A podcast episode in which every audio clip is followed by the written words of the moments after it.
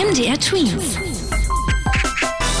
Dein 90 Sekunden Corona-Update. Seit heute gibt es in Deutschland die Corona-Warn-App, eine App, die uns anzeigt, ob wir uns in der Nähe eines Corona-Infizierten aufgehalten haben und somit selbst das Virus haben könnten.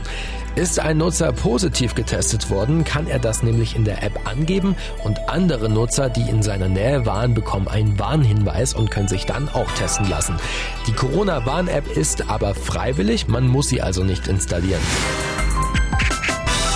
Ab Ende Juni sollen in Sachsen die Corona-Beschränkungen weiter gelockert werden. Die Gesundheitsministerin Petra Köpping hat angekündigt, dass größere Familienfeiern mit bis zu 100 Leuten möglich sein sollen, wenn Hygieneregeln beachtet werden können.